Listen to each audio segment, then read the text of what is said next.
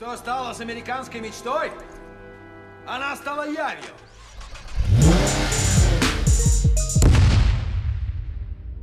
Всем привет! С вами семейный подкаст и его ведущий Николай Самборский и Иван Ефимов. Сегодня мы решили обратиться к главному творцу современного Голливуда, прям вот человеку, который с большой буквы. К богу. К богу кино, кинематографа, это греческом, понимаешь, это фигуре просто масштабной. Я преклоняюсь перед ним. Да, несомненно. Слушай, человек вот э, ближе всех приблизился к э, величию божественной сущности, понимаешь? Да. Сегодня мы решили взять фильм «Хранители» великолепного Зака Снайдера. Великого Зака Снайдера. И сразу скажу... Великого Зака Снайдера, да. У Зака Снайдера только режиссерские версии. Не смотрите театральные, если у вас есть выбор. У вас нет выбора, у вас есть выбор только смотреть режиссерскую версию. Потому что только там раскрывается истинный гений Зака Снайдера, его величие, его посылы, понимаешь? Вот ты смотришь фильм Зака Снайдера, ты словно Библию читаешь. Э, все так, это вообще рассказал просто по, как вот с языка снял с моего, да, я, я тоже хотел повторить, сказать все это. Блин, Вань, ну знаешь, с хранителями я сразу скажу, все очень просто. Ты увидел трейлер под Smashing Pumpkins этого фильма, и все, такое, это будет мой любимый фильм.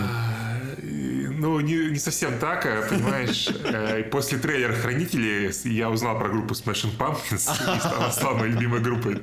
Вот так. Да, тут все взаимосвязано, так сказать. А, вообще, кстати, на самом деле очень много групп, которые мне очень нравятся. Я узнал из трейлеров. Э, и причем, вот, знаешь, ну, в конце нулевых, в начале десятых, вот, э, когда трейлеры выходили, а, я помню, был трейлер э, социальной сети под э, Radiohead, да, и я тоже оттуда узнал про группу Radiohead. Э, стыдно, да, я знаю, но вот так. Я, я просто не особо музыку слушал подростком, и поэтому много наверстывал позже. А смотри, тут такой момент. Зачем слушать музыку, если она в фильмах играет отдельно? Да, действительно, как бы, ну или в играх, как ну, бы. Да. Отдельно слушать музыку, господи, что это за глупость. Вот, и да, и после этого трейлера, ну, первый трейлер великолепный, абсолютно один из лучших вообще, по-моему, в истории кино. Я, да, стал фанатом Smashing Pumpkins. Причем очень смешно, что эта песня The Beginning in the End is the Beginning, она написана специально для Бэтмена и Робина. Вау. То есть, это, знаешь, вот хоть что-то хорошее из этого фильма получилось по итогу. Да, они э, Smashing Pumpkins там писали весь саундтрек, и, естественно, они писали эту песню. И песня очень клевая, да. Да, трейлер я прям, когда увидел его, я был в восторге. Я фильм дичайше ждал просто. Я узнал про комикс, конечно же, в этот момент. Э, я потом помню, перед выходом фильма издательства «Амфора» его анонсировали, что они издадут комикс в России. Я его дико тоже ждал. По-моему, пошел первый день и купил себе этот комикс. И прочитал его, мне кажется, раза три, наверное, по итогу. В общем, я дикий фанат комикса, и фильм дико ждал. И когда пошел, я, конечно, был в полном восторге тогда. Сейчас уже, конечно, не так сильно, но поэтому поговорим, я думаю, да. Я комикс не читал, потому что зачем читать комикс, когда есть идеальная экранизация? Ну, типа, смысл. Ну, это не идеальная экранизация, понимаешь, в чем проблема? Она очень хорошая, она очень близкая к источнику, то есть в плане визуала, в плане того, что, ну, Зак Снайдер прям брал панели из комикса и повторял их один в один, так же, как он сделал с 300 спартанцами. В этом плане все очень хорошо. То есть актеры подобраны прям вот идеально, ну, кроме, может быть, Мэтью Гуда, который, мне кажется, не очень подходит, но окей. Остальные прям вообще идеально. А, знаешь, кстати, я тут соглашусь, потому что изначально на роли Азиманди рассматривали Тома Круза. Да, да, да. Ну, вот вот Том Круз был бы вообще идеальный, как бы, ну, без шуток. Э, потому что в комиксе Азиани, Азиманди, он такой огромный качок. Ну, окей, не качок, может быть, но он такой очень, знаешь, квадратная челюсть. Ну, он, по сути дела, Супермен, как бы, это такой. А Мэтью Гуд, он у него он такой более как бы худой, да, у него лицо, лицо такое утонченное, да, да, и ну как-то нет этого ощущения, что он может пулю эти руками, да. Такой, знаешь, ты на него смотришь, будто бы вот этот человек свои фотки в Твиттер в зеркале постит. Э, да, и, ну, да, да, учитывая, что, особенно учитывая, что он гей, как бы, ну, да, вполне себе, наверное. Не, если что, я, ну, не, то есть, натурал тоже, окей, если когда постит, как бы, ваше дело. Не осуждаем, да. Да, и вот. Но в остальном, да, это очень хорошая экранизация, но скорее, ну, визуально, да, и в плане повторения сцен, ну, как глобально, она немножечко теряет смысл комикса. Подожди, Вань, подожди. Смотри, вот э, у нас есть э, Хранители на первом месте, Ага. на втором Last of Us, на третьем Властелин колец. Вот так я считаю. Ну, окей, ну ты же не читал оригинал, Колин, откуда ты знаешь, как бы. Зачем, зачем мне читать, чувак? Знаешь, а, чтобы рассказать вообще о том, что происходит в Хранителях, мне кажется, даже подкаста не хватит, потому что это очень комплексный фильм. Да, я боюсь, Саша Амосов, э, даже он не справится, к сожалению. Да, да, понимаешь, мы подобрались к Снайдеру, и тут, тут, тут, тут только сам Снайдер справится. Ну, да, комиксы, фильм, они невероятно, конечно, комплексные произведения. Э, Очень много смыслов, очень много сюжетных историй, флешбеки, э, параллельный как э, монтаж, ну как в комиксе, конечно, не монтаж, а параллельные истории, которые происходят сразу в нескольких временах. Это прям, ну, такое монументальное произведение, очень большое, которое очень сложно обсуждать. Ну, давай, наверное, какой-то синопсис все-таки дам небольшой. Э, А Тут, знаешь, наверное, даже не синопсис можно дать, а в целом вводную в мир, что люди стали наряжаться в костюмы, чтобы бороться с преступностью до начала Второй мировой войны. Вот как был золотой век комиксов, условно, Да, так да, это да. произошло и в реальности. И в какой-то момент они совсем уже стали заменять полицию и чувствовать себя всесильными. Они стали буквально брендом а, в мире. И произошел закон э, Кина, который запретил ряженых э, людей, которые на самосуд придают преступность. И в итоге мы пережили вот этот вот э, золотой век супергероев, так сказать. И мы находимся, условно, там, в 70-х, 80-х, когда уже люди больше не наряжаются э, в костюмы, но на дворе холодная война, все ведет к Третьей мировой войне, и в в какой-то момент э, начинают убивать э, былых э, супергероев. И вот на этом строится как раз какая-то завязка. Да, но еще очень важный момент, то что тут нету супергероев с суперспособностями, это все обычные люди, кроме доктора Манхэттена, который как бы такой э, катализатор всех альтернативной реальности этого фильма. То есть он это человек, который появился, супергерой, который появился в 50-х годах. И, по сути дела, он Супермен, который даже круче Супермена, он может делать практически все, что угодно. Э, Он видит будущее, он видит прошлое, он манипулирует материей, может телепортироваться, э, расщеплять людей, все, что хочешь. А, И благодаря ему, как бы, история, ну, получается, меняет свое направление. США выигрывает войну в Вьетнаме, технологии развиваются максимально быстро, у них все там в 80-х годах электромобили. А Ричард Никсон, президент все еще до 80-х годов и так далее, да. Кстати, важно сказать как раз, что в фильме э, на флагах США 51 звезда. Это как раз потому, что выиграли войну во Вьетнаме, и Вьетнам стал 51-м штатом. присоединили, да, да. А, И, ну, в комиксах, э, в фильме этого нету, но в комиксах, например, на выборах в 88 году должен э, баллотироваться Роберт Редфорд. Ну, то есть настолько сильно, типа, менялась история. Который очень сильно большой либерал, как бы, да. Давай скажу про альтернативную историю вообще. Мне очень нравится, как фильм заигрывает с историей, и как он переиначивает события, которые происходили в реальности. Потому что вот открывающая величайшая О, просто вообще сцена невероятная, да. под э, Times Are Changing э, Боба Дилана, она показывает как раз нарезку событий вот э, золотого века супергероев и как это все вклинивается в историю. То есть, например, э, самые известные поцелуи с медсестрой на Манхэттене. Здесь э, медсестру целует местная супергероиня, э, силуэт. А, также Снайдер не может без э, Библии, конечно же, и переигрывать тайную вечерю с комедиантом и беременной Салли. Да, но это э, когда Салли уходит, ну, из супергеройки, это последний, как бы, ее retirement пати, пати называется, да. Да, э, комедиант жмет руку Кеннеди, а, а, как Элвис Пресли, а потом же комедиант Кеннеди убивает. То есть, да, Азимандия, как Энди Уорхол с поп-артом стоит, и там на заднем плане Дэвид Боуи, и великая фотография на American Young Girl, где девушка-хиппи кладет цветочек э, в винтовку солдата, только у Снайдера солдаты после этого расстреливают всех хиппи. И Вот это, блин, мощь. Не, не то, что хиппи расстреливать мощь, это просто визуальная сцена мощная. А все уже, а все уже опознано Нет, уже. нет. Мир. Всем, Отменяем, всем отменяем. пис. Да, не, величайшее абсолютно интро. И я бы сказал, когда Снайдер делает вот такой вот монтаж, это всегда какое-то ну, абсолютно величие. Вот, вот он умеет вот, визуально вот передать все чисто. То есть это, конечно, возможно, это немножко слишком сильно полагается на эти вещи, потому что, например, то же самое было ведь в э, Лиге Справедливости его, и в... Запрещенном приеме было. Да, да. И, в, ну, конечно же, в последнем фильме, который этот отвратительный, э, я даже забыл, как он называется, «Армия мертвецов», да. Блин, Снайдера не существует. На армии. Это, понимаешь, это другой Снайдер, его кто-то подменил. Злой клон Netflix, да? Роб, Да, да, да. клон Netflix. Да, но справедливости ради в армии весов это единственное хорошее, что было в фильме, это начальные титры. Потому что там, ну, там реально прикольно, там экшен какой-то происходит. Там вот единственный момент, когда весь фильм, когда используют эту пилу на зомбях, как бы потом ее весь фильм таскают и не используют. Ну, в общем, ладно. Фильм, э, подкаст не про это, да, он про хорошее.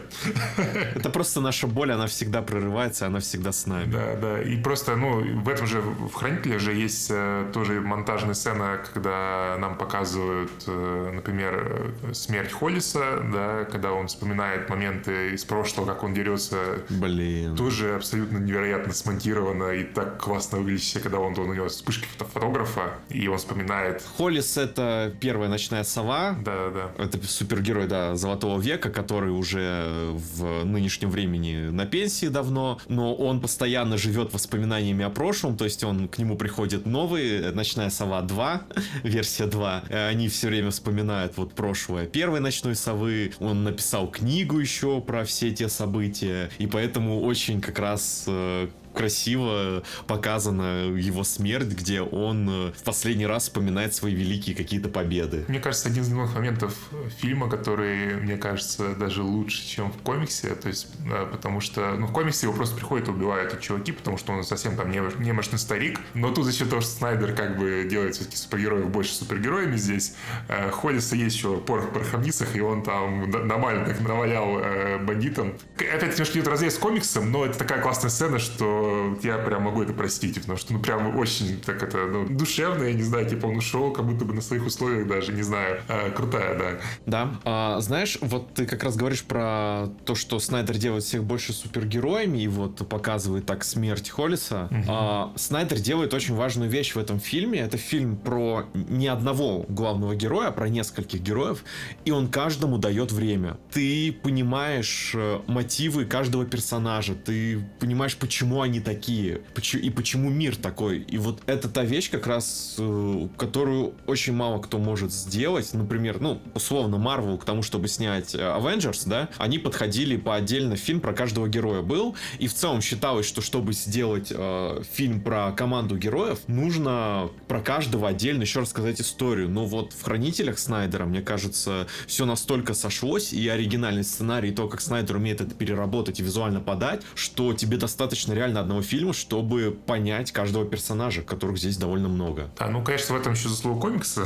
потому что, ну, Так я же сказал, что оригинальный сценарий в этом. Да, да. А, Ну, конечно, да, несомненно, это очень сложный процесс, да, то есть перенести большой комикс из 12 частей в один фильм, все это ужать так, чтобы оно работало и не казалось, знаешь, кратким пересказом событий, пусть даже в режиссерской версии на 3 часа, а, потому что даже в, если взять ту же Лигу Справедливости, только, конечно, не версию Снайдера, а версию Видена, которые пытались это повторить, как бы, да, то есть показать всех героев, даже при том, что у них уже были сольники, ну, про Супермена, уже был Бэтмен против Супермена, где ввели Бэтмена, там ввели же Флэша немножечко и Чудо-женщину, все равно они пытались показать, у них не получилось. Версия Снайдера это было лучше, но не сказать, чтобы сильно, мне кажется, потому что там уже тоже очень много выпускают и все такое. Вот. А здесь, да, очень хорошо всех показывают, все раскрываются, ты понимаешь мотивацию всех героев. Это очень круто. Я скорее говорил про то, что, короче, в комиксе очень мало экшена. Э, И Алан Мур и Дэйв Гиббонс, они специально пытались сделать комикс не таким, как другие комиксы, в том плане, что там нету, знаешь, каких-то вылетающих кулаков из панели, нету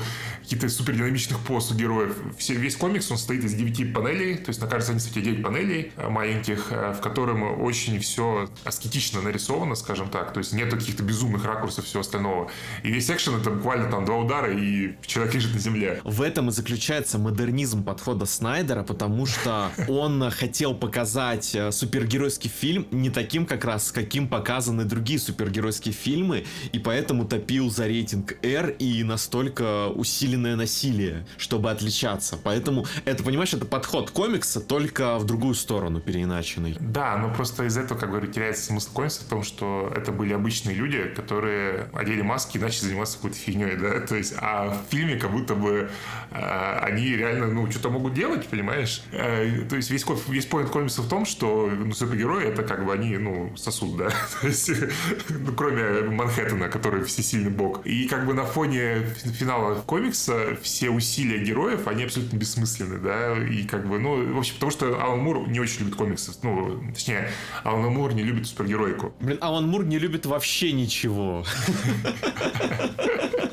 Он любит черную магию. Ну, слушай, если про Алана Мура чуть-чуть просто сейчас отвлечься, то он ненавидит ага. экранизации В, значит, Вендетта, он ненавидит экранизацию Лиги выдающихся джентльменов. Я, кстати, тоже ее не люблю. Вот. А, я, слушай, я даже не смотрел, по-моему, фильм, он такой ужасный какой-то, вообще никакой. Ну, да? Невозможно смотреть, да.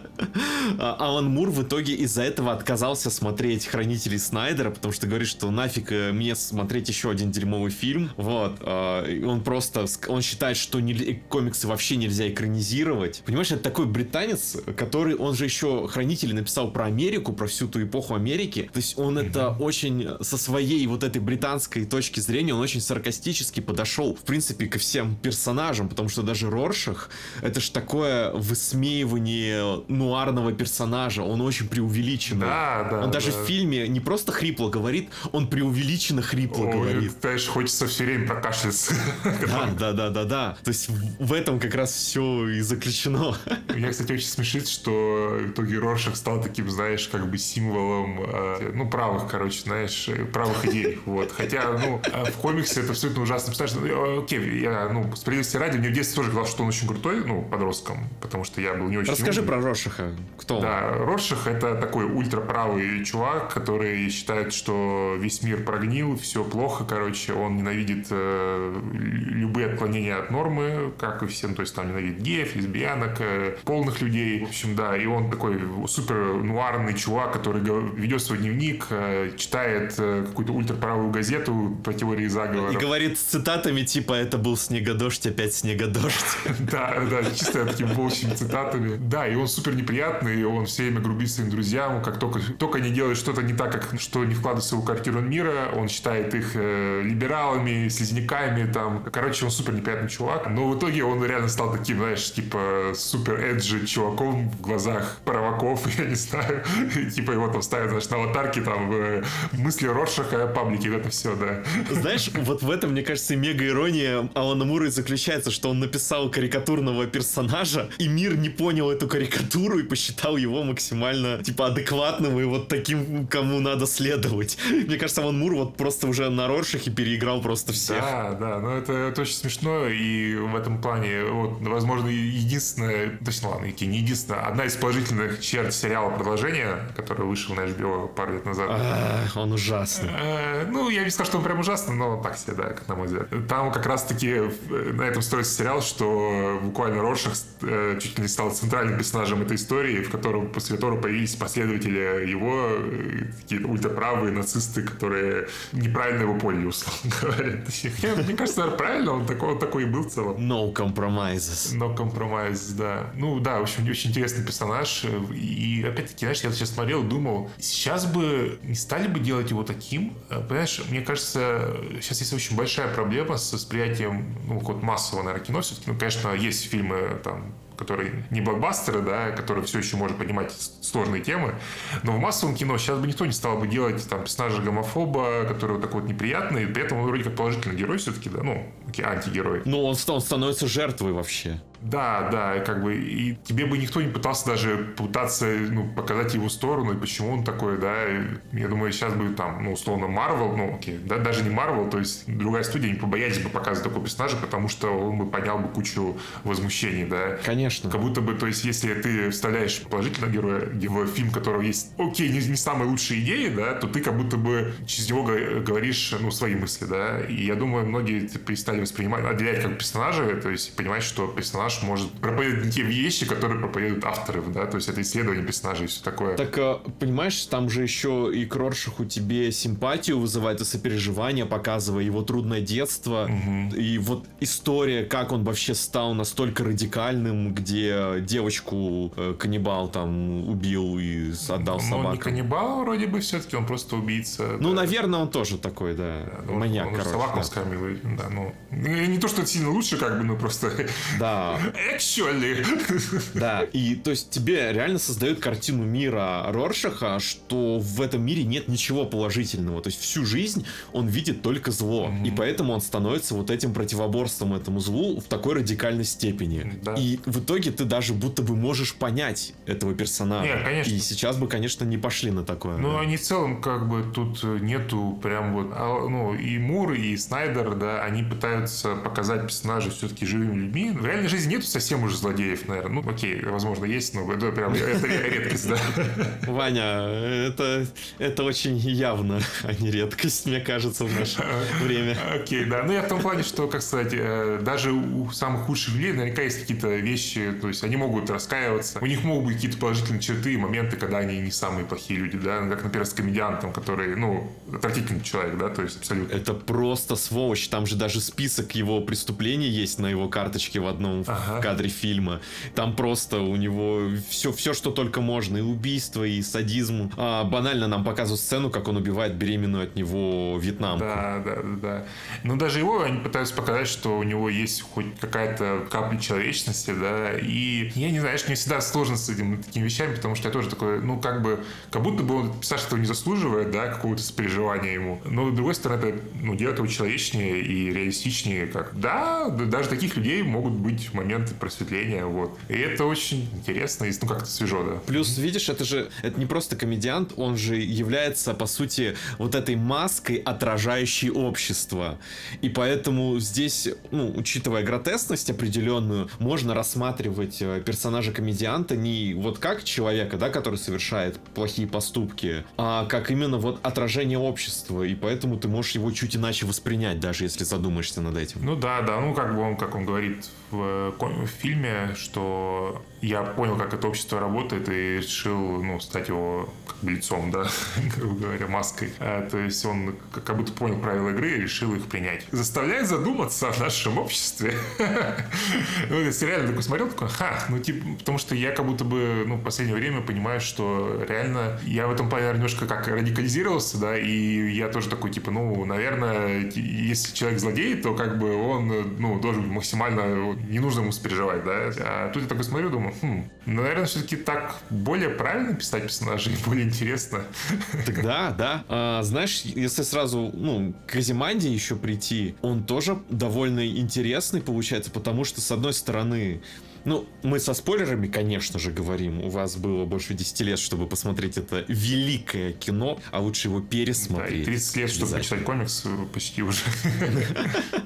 А, так вот, Азимандия, он же в конце жертвует э, сотнями тысяч, там, если не миллионами людей, для того, чтобы... Ну в фильме 15, 15 миллионов. 15 миллионов, да. А, миллионами людей для того, чтобы создать э, мир, ну, иллюзию, условно, мира, но в которую можно поверить. И вот все его мотивы, как и что он делает, ты тоже задумаешься, что с одной стороны это ужасно, а с другой стороны он же преследует какую-то высшую цель, и он даже говорит там, что он не какой-то злодей из комиксов.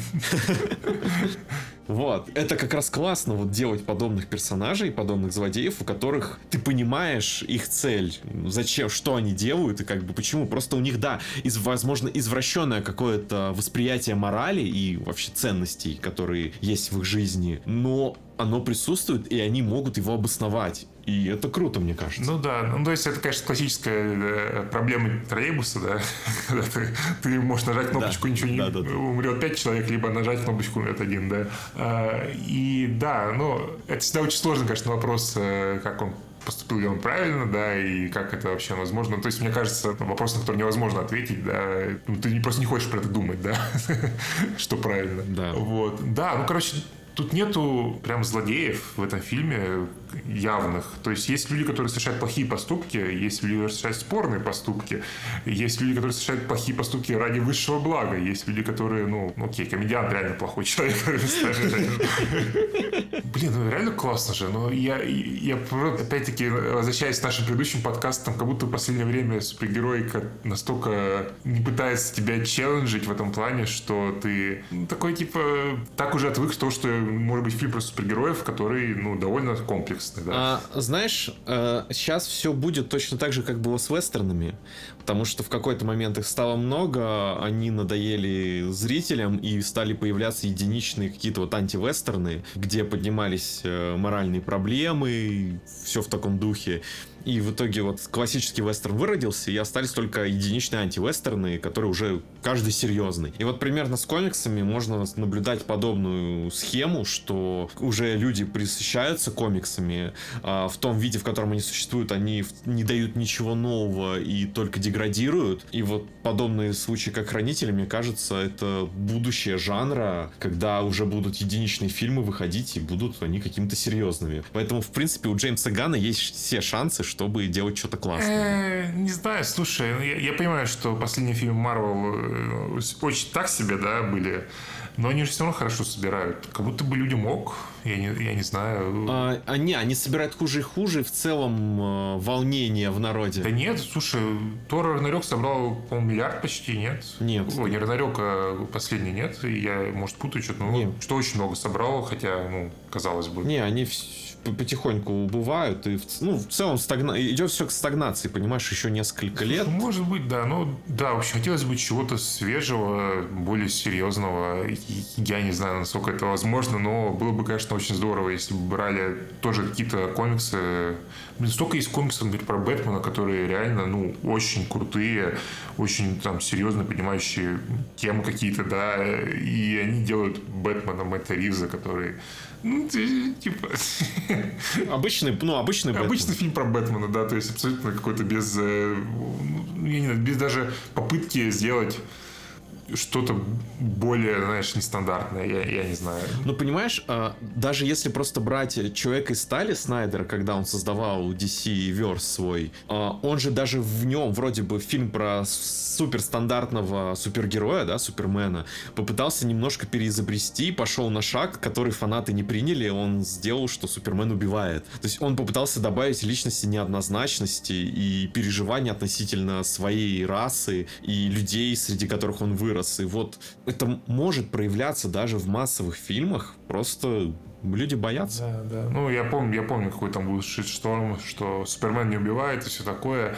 И, кстати, я тебя, я уверен, ты сейчас говоришь, что, ну, может быть, Джеймс Ганн что-то другое сделает. Я уверен, что, наоборот, сейчас Супермена сделает супер позитивным, супер ярким, супер, знаешь, таким, ну, Суперменом, да, как он в комиксах, э, и даст людям, наконец, то, чего они хотят. Боюсь, что так. Я, я не знаю, да, хочется, ну, говорю, я хочу фильм про Бэтмена, который был бы выглядел как, я не знаю, супер готично, знаешь, с э, Бэтменом, который которые, э, не знаю, были как летучая мышь, условно, ну, как, знаешь, типа более звериным каким-то, знаешь, чтобы там было полное от духа э, там, с галлюцинациями и всем, это, знаешь, это в духе комикса э, э Serious House on Serious Earth Гранта Морриса. О, Грант Моррис, да. Да, да. Ну, то есть, что-нибудь такое, знаешь, э, реально безумное. То есть, что Бэтмен уже не только про вот костюм гаджеты, да, это еще про Готэм, про вот это вот э, там суд слов, да, какой-нибудь, там тайное общество, вот это, ну, такие такие вещи, знаешь, более мифологические, да. А у нас э, как бы как будто бы из Бэтмена делает а, Тони Старк все время. А мифы умел снимать только Зак Снайдер. А его убрали, поэтому мы никогда не увидим такого Бэтмена. И можем только лишь мечтать о том, что было бы у Бен Аффлека. Да, ну, кстати, говорят, что, возможно, Бен Аффлек вернется и срежиссирует фильм про Бэтмена который будет, ну, у Гана, который конкретно, да. Ну, это будет уже другой. Ну, это, ну, это слухи какие-то, по-моему, да, не уверен. Да. да. Ну, а, там даже не про Бэтмена, а то, что Бен Аффлек, в принципе, в его вселенную ворвется как режиссер. Да, да, да. Но опять-таки они снимают фильм про Бэтмена и Робина, и там будет э, ну, Дэймон, Дэймон Уэйн, то есть его сын. И, да, да. Типа он прикольный персонаж, но мне кажется, это надо вводить по после уже, через какое-то время, а не сразу. Ну, окей. Возможно, Ган справится, да. Да, в Атлетике очень сильно, да. Давай да, вернемся к хранителям, и я хочу поговорить про доктора Манхэттена. И у меня сразу к тебе вопрос. Почему у него на голове символ водорода? Как ты думаешь, Ваня? Потому что там простой элемент? Нет, потому что он фанат группы Moon. А, я не понял референс. Блин, ну водород на английском hydrogen. Окей, а что за группа Moon? Я просто не знаю а даже. Песня группы Moon а, Который из Хатвай Да, да, точно, точно, все. Да, я хотел еще, знаешь, сказать, э, доктор Манхэттен играет Билли Крудоп, и это очень смешно, потому что, э, ну, Доктор Манхэттен такой очень безэмоциональный персонаж. 90% времени это CG. Оно хорошо выглядит до сих пор, но, конечно, уже довольно сильно устарело в плане анимации, в плане рендера. Но при этом Билли Крудоп, наверное, самый лучший актер вообще во всей этой, во всем этом ансамбле. Если вы не смотрели сериал э, «Утреннее шоу», которое идет на, на находится, э, он там абсолютно невероятный. Я не знаю, он, он так круто играет. Это просто...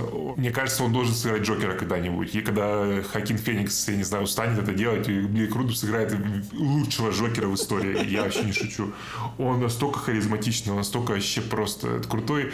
И здесь он играет вот реально так, так странно, ну, в ретроспективе, так сказать. А почему? Актер не должен быть привязан к одному образу, понимаешь? Он хороший актер, и поэтому он может и так, и так. Так вот, э, доктор Манхэттен, ты говоришь про графику. Я скажу, что очень круто все это дело снимали, потому что его нарядили в специальный макап-костюм. Да, минутка Николая Самборского, motion capture. Билли нарядили в костюм э, макапа, но не с шариками и камерами по площадке, а с типа QR-кодами, которые каждый трекает э, отдельную часть тела. И это все было покрыто э, LED-лампочками, чтобы давать синий свет доктора Манхэттена на площадку и на актеров, и это все было натуральным. А освещение, оно всегда решает, потому что когда у нас есть э, в современной супергеройке, особенно это видно, что какие-то светящиеся элементы у супергероев, и зачастую на площадке не снимают референс для этого света, это все выглядит искусственно. А здесь весь свет от доктора Манхэттена в кадре настоящий, и это просто офигенно. А еще убили на лице были зеленые точки для записи эмоций.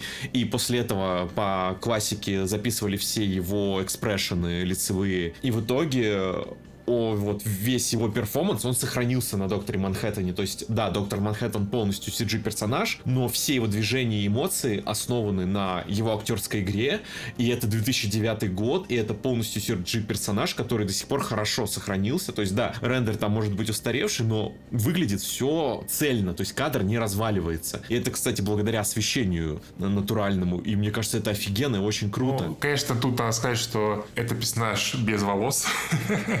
Это персонаж, который светится изнутри, и мне кажется, что этого у тебя э, проще Valley преодолеть, потому что тени, ну, тени как бы работают не так, как на обычном человеке, потому что мы же не светимся изнутри, и у нас тени по-другому лежат, ну, uh-huh. и все такое, а он все время светится, и поэтому в этом плане проще, наверное, дистанцироваться от реального человека. Но все равно, да, до сих пор вылет очень прилично.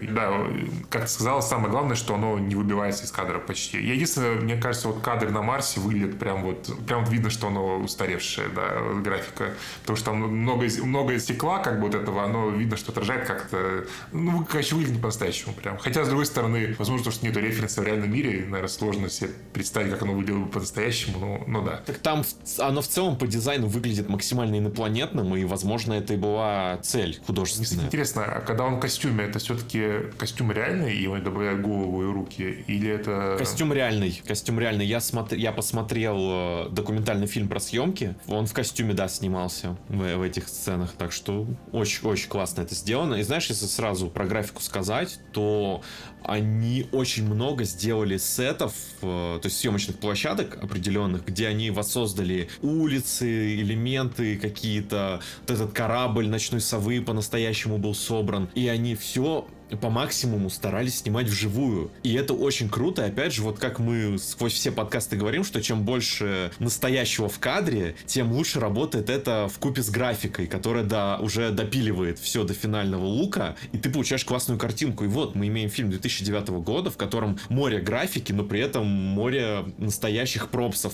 И это классно выглядит. Вообще я хотел сказать, добавить, что как фильм выглядит офигенно, цветокор его, я не знаю, это, вот, мне кажется, вот это вот идеал, который должны стремиться все супергеройские фильмы, вот выглядит так вот. Да. Он, с одной стороны, тут очень, э, он как, очень глубокие цвета, то есть большой контраст, все прям такое выпуклое, при этом он не серый, да, э, он цветастый, там очень много цветов, и оно все выглядит очень натурально, и, не знаю, знаешь, недавно вспоминал весь того фильм «Серый человек», который реально выглядели как серый фильм, опять я уже не третий раз вспоминаю в подкасте, потому что он, он, ужасный. Это ПТСР твое Да, просто. да. И дальше ты смотришь на этот фильм, и вот фильм 2009 года, когда у тебя возможности по цветокору были намного ограниченнее, да, есть, да, технологии были проще, я не знаю, наверняка там какой-нибудь Da Vinci Resolve, э, я не знаю, был, наверное, уже там наверняка намного был проще. И сейчас цветокор этот фильм намного хуже, чем вот, вот это вот. Ну, кстати, и у Снайдера, и Лига Справедливости, и Бэтмен против Супермена тоже выглядит очень клево, мне кажется. Но Хранители прям вот прям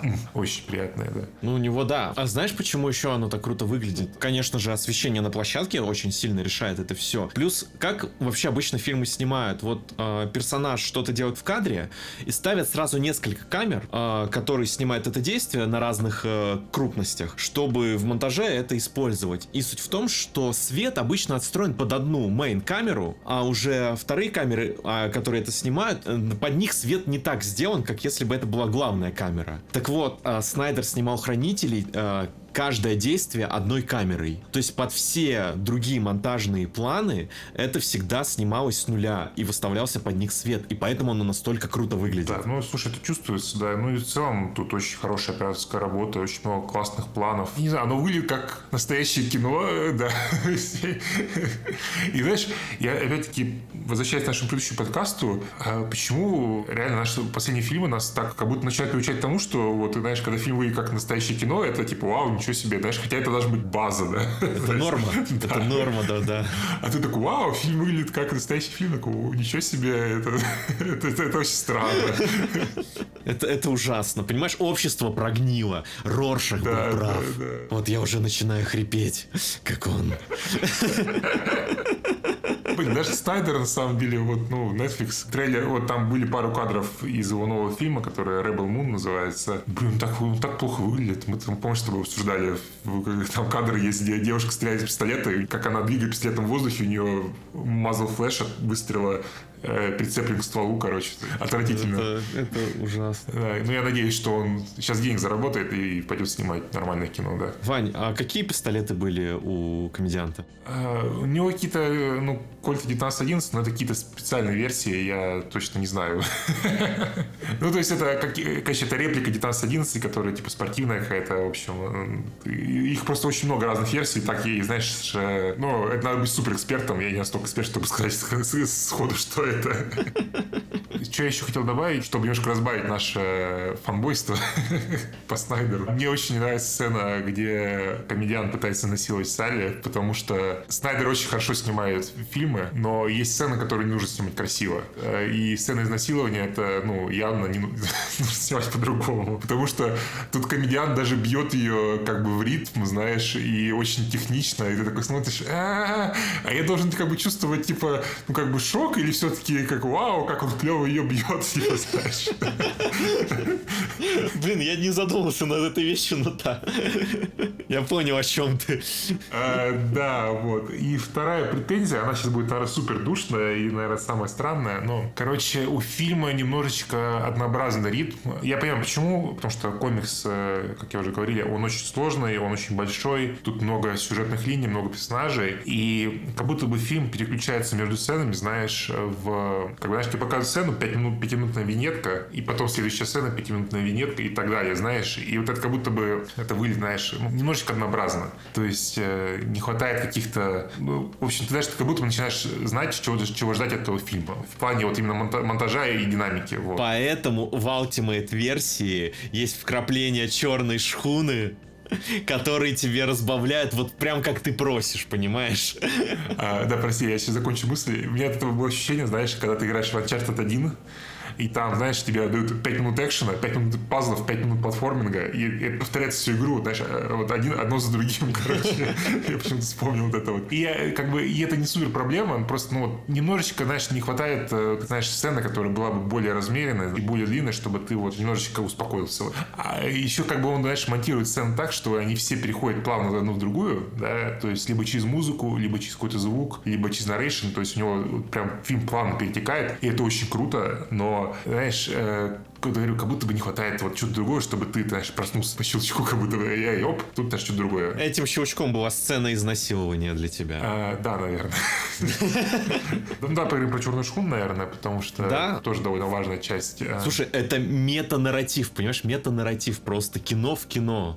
Это, и, которое перекликается вот этой вот моралью персонажа относительно, как Азимандий и этот чувак. Это же ты такой смотришь такой вначале, а зачем это, а потом, вау, у меня ровно те же эмоции были в комиксе, потому что я, я такого никогда не видел, чтобы у тебя в комиксе прям были панельки вставлялись, э, которые нарисованы по-другому, там другой рендеринг, там все совершенно другое. И такой, бля, что это такое вообще, типа, что происходит? Потому что я сначала вообще не объясняю, что происходит. Я просто вставляю эти кадры, а потом уже понимаешь, что это, это комикс, который читает парень возле киоска, где Рош покупает эту газету правую. А в фильме это тоже есть, там показывают буквально один кадр с этим темнокожим пареньком. Там несколько, когда он сидит, читает, а до него докапывается эта банда с пучками на голове. И в конце еще они сидят вот перед э, взрывом. Там не один раз показывают. Не надо. Ну окей, да. Но в любом случае в комиксе это прям э, происходит в каждой из глав. Есть вот момент э, с этими персонажами. У них там какие-то драмы свои местные есть. Типа, э, тебе в общем, тебе их показывают намного больше,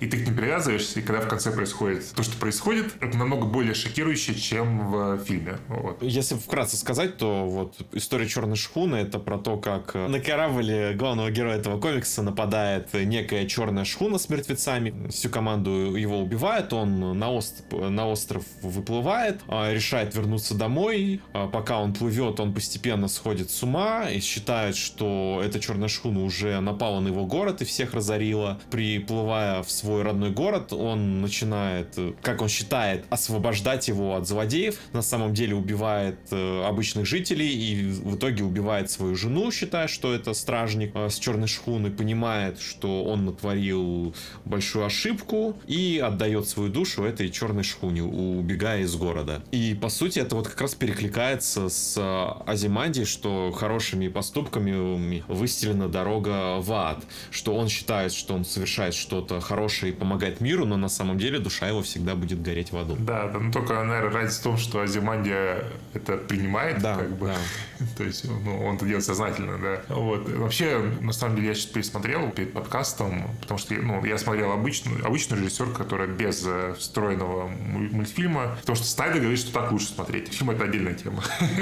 вот. А, и я такой, блин, на самом деле классная история, и он, она такая компактная, и это был бы идеальный эпизод э, любви смерти роботов.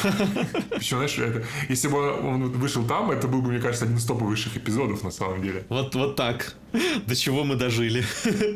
ну, и при этом, да, говорю, в комиксе это вот такая маленькая сайт-история, но даже она очень классно написана, и это показывает мастерство, конечно, Алана Мура невероятное. То, что в абсолютно другом жанре, это абсолютно сайт-история, но даже ее он написал невероятно круто. Ну, давай, наверное, поговорим про концовку, я думаю. Да, тут ты, как читавший комикс, расскажешь, чем она отличается.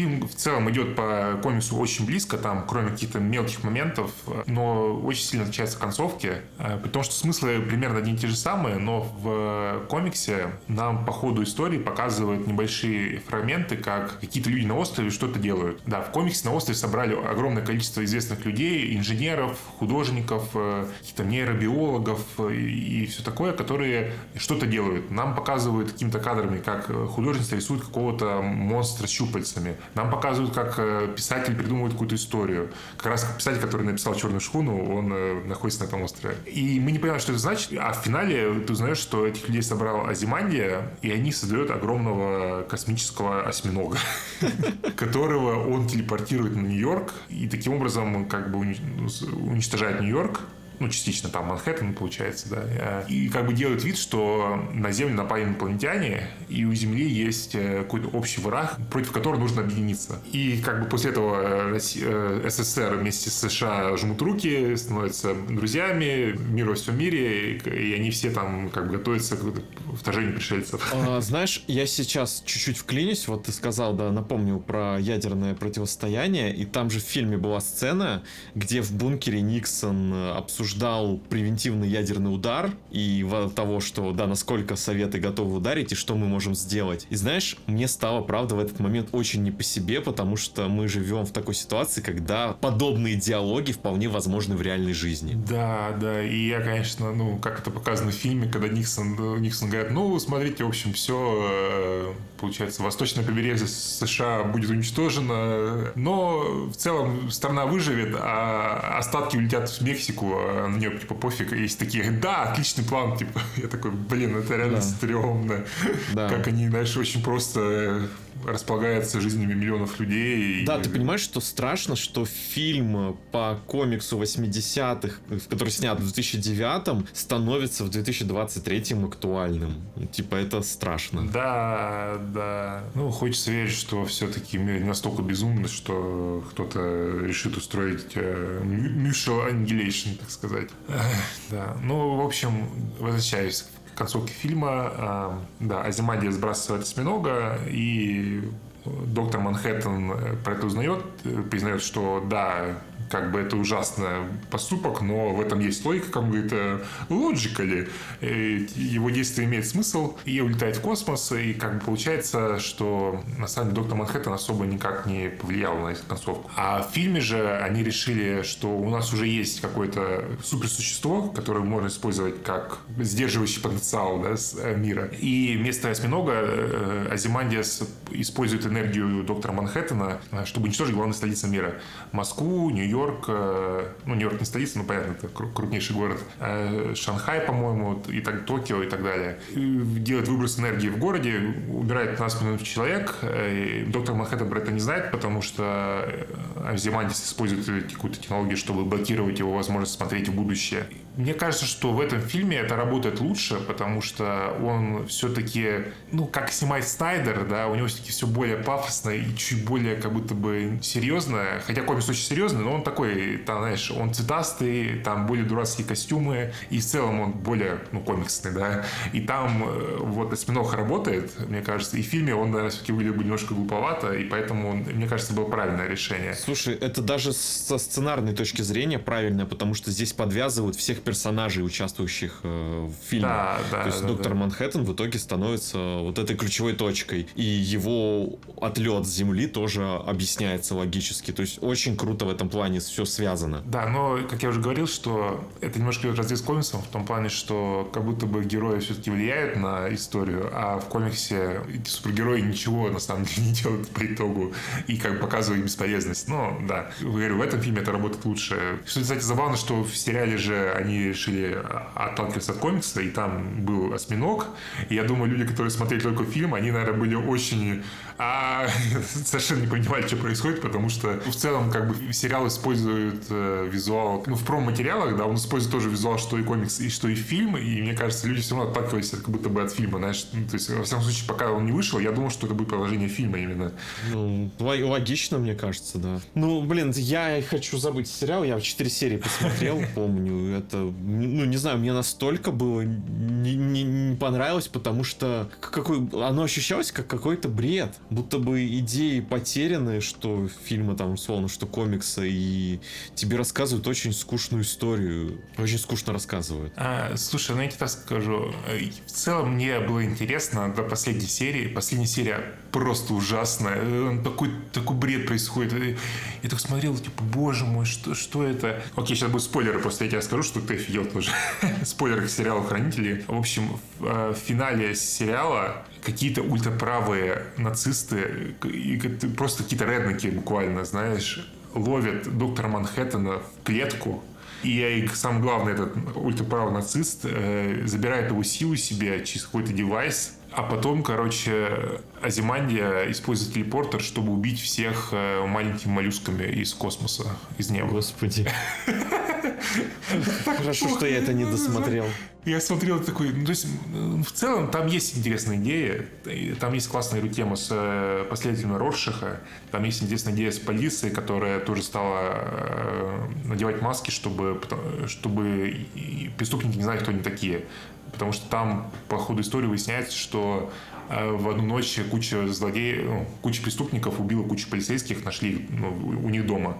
Поэтому полицейские начали скрывать свою внешность. И это очень прикольно работает относительно оригинального комикса, когда, ну, в котором, э, наоборот, запретили всех, всех супергероев, и чтобы было больше власти у полиции, а в итоге полиция сама стала супергероем маской, как бы. Вот. И там есть, например, очень хорошая серия про доктора Манхэттена, собственно говоря, про последствия войны во Вьетнаме, тем, как он стал одним из штатов. Но в целом это, конечно, прям м-м, очень странный сериал.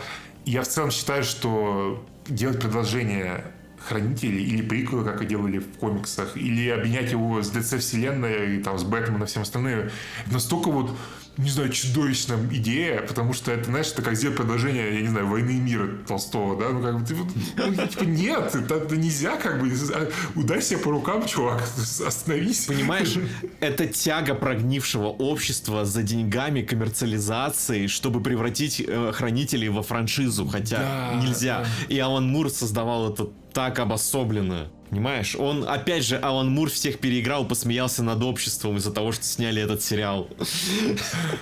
Да, да, ну я не знаю, ну то есть, э, как бы, ну просто зачем, да? Ну, ну, ну, знаешь, вот это как э, есть продолжение бойцовского клуба того же, да, я не знаю, Финчера, ну, который хоть и сделал сам Чак Паланик, да, но ну зачем? Ну, это же бессмысленно абсолютно.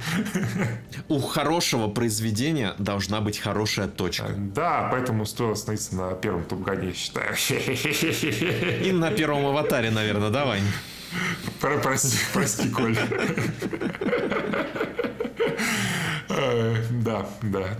Не, ну слушай, конечно, есть произведения, которые можно для продолжения спокойно. То есть, но это не хранители явно, которые, ну, ну, это законченная история, да, которая какие-то галактических масштабов на самом деле, да, про... Ну, как, как его можно продолжить? Я не знаю. Знаешь, вот просто есть комикс приквел, например, да, про всех персонажей. Да.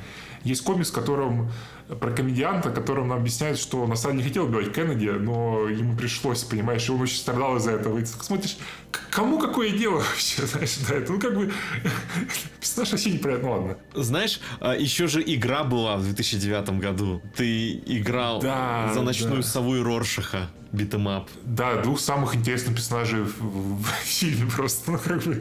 Да. Э, ну, это тоже, это было чисто желание нажиться на франшизе, да. Я, я играл там буквально час, наверное. Там прикольно была система, помню, была, но в целом это, конечно, прям очень, очень слабая игра, да. Давайте хранители в нашей памяти останутся оригинальным комиксом и фильмом Снайдера. И будем считать, что по ним больше ничего не существует, потому что, ну, когда есть гениальное, зачем что-то еще?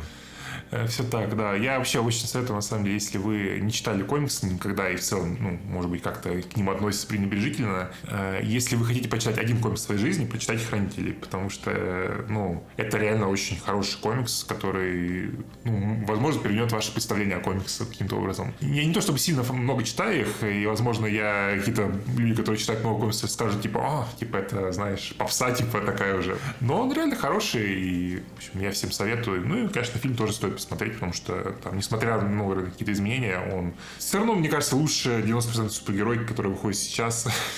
Слушай, это банально очень крутой фильм, вне зависимости от какого-то оригинального материала да, или да. других фильмов.